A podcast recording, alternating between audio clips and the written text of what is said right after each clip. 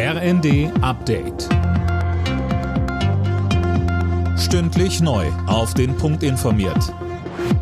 Ich bin Cornelius Dreger. Die Alternative für Deutschland hat bundesweit den ersten Oberbürgermeisterposten gewonnen. Bei der Wahl im sächsischen Pirna setzte sich AfD-Kandidat Tim Lochner durch. Mehr von Uwe Schimonek. Lochner erreichte im zweiten Wahlgang dafür die einfache Mehrheit. Er kam auf über 38 Prozent der Stimmen und liegt damit weit vor den Kandidaten der CDU und der Freien Wähler.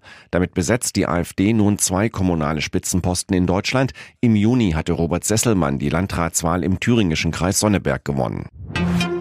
Zu viel ist zu viel. Unter diesem Motto hat der Bauernverband heute Landwirte aus ganz Deutschland aufgerufen, zu einer Großdemo nach Berlin zu kommen.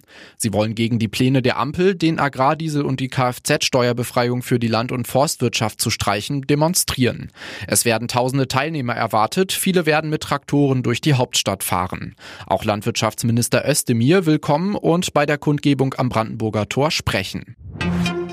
Bundesfinanzminister Lindner hat das abrupte Ende der Förderung von Elektroautos verteidigt. Es habe nie eine Fördergarantie gegeben, sagte er in der ARD.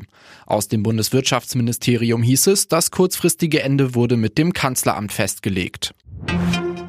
Wer zu Hause sein krankes Kind betreuen muss, kann die Krankschreibung dafür von heute an per Telefon beantragen. Viele Kinderärzte hoffen, dass damit ihre Wartezimmer leerer werden. Sie sprechen von einer großen Erleichterung für die Praxen und die Patienten. In der Bundesliga bleibt Bayern München Leverkusen auf den Fersen. Gegen Stuttgart stand es am Ende 3 zu 0. Zuvor hatte Leverkusen seine Tabellenführung mit einem 3 zu 0 gegen Frankfurt gefestigt. Außerdem hat Freiburg einen 2 zu 0 Sieg gegen Köln gefeiert. Alle Nachrichten auf rnd.de